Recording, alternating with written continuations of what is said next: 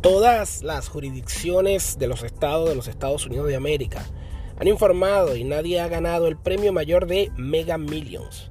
Entonces, el premio mayor va a ascender a los 1.025 millones de dólares para este día viernes, 602.5 millones en efectivo. Esto dicho a CNN por portavoces de la lotería. Los números ganadores del martes por la noche fueron el 7, 29, 60, 63, 66 y el Mega Ball fue el número 15. El próximo sorteo será el viernes a las 11 pm hora del este. Aunque nadie ganó el premio gordo el martes, algunos ganadores reclamaron grandes premios. Hubo 8 boletos que ganaron un millón de dólares cada uno, después de acertar los primeros 5 números.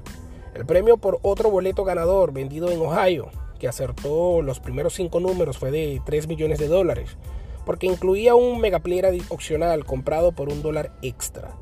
Si hay un boleto ganador el viernes, el premio mayor de 1.025 millones de dólares será el tercer premio mayor más grande de Mega Millions en los 20 años de historia del juego. El premio mayor más grande de Mega Millions fue de 1.537 millones de dólares, obtenido el 23 de octubre de 2018 por un boleto vendido en Carolina del Sur, dijo la lotería. Un grupo de cuatro jugadores ganó un premio mayor de 1.050 millones de dólares en Michigan el 22 de enero de 2021.